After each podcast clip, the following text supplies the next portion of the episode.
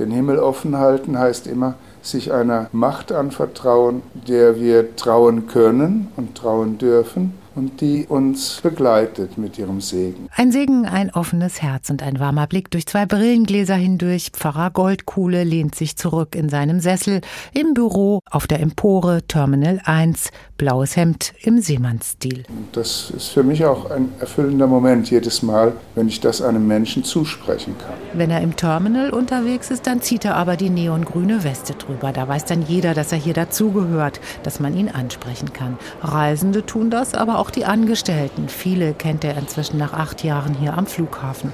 Man redet gerne mit ihm. Oft werden die Gespräche tiefgründig. Von Gott und die Welt angefangen bis hin zu ganz persönlichen Glaubensfragen oder Fragen nach Zukunft von Kirche und Gesellschaft. Und immer wieder kann er ganz praktische Hilfe leisten. Menschen versorgen, die hier zum Beispiel mehr als zwölf Stunden auf einen Anschlussflug warten müssen. Oder anderen, die sich mit den Corona-Regeln im Zielland nicht auskennen. Man weiß weiß ja nicht, wie die Ankunftssituation ist auf einer Reise, wo komme ich hin, wie komme ich wieder nach Hause. Da spielen viele Formalitäten eine Rolle. Bei manchen können wir dann auch helfen, aber bei anderen da muss ich den Flughafenbetreiber einschalten, den medizinischen Dienst auch, mit dem wir zusammenarbeiten. Helfen zu können ist für den Pfarrer eine Erfüllung. Etwa 90.000 fliegen derzeit wieder täglich von oder nach Frankfurt. Halb so viele wie vor Corona, aber im Lockdown, da war es hier gespenstisch im Flughafen. Da waren wir bei 25.000 Passagieren und da waren ganze Hallen, Menschen leer. Ich habe da Fotos gemacht, weil man die nie mehr zu sehen kriegt, hoffentlich. Derzeit gibt es zwar noch Auflagen, maximal fünf dürfen im Gottesdienst in der Kapelle teilnehmen,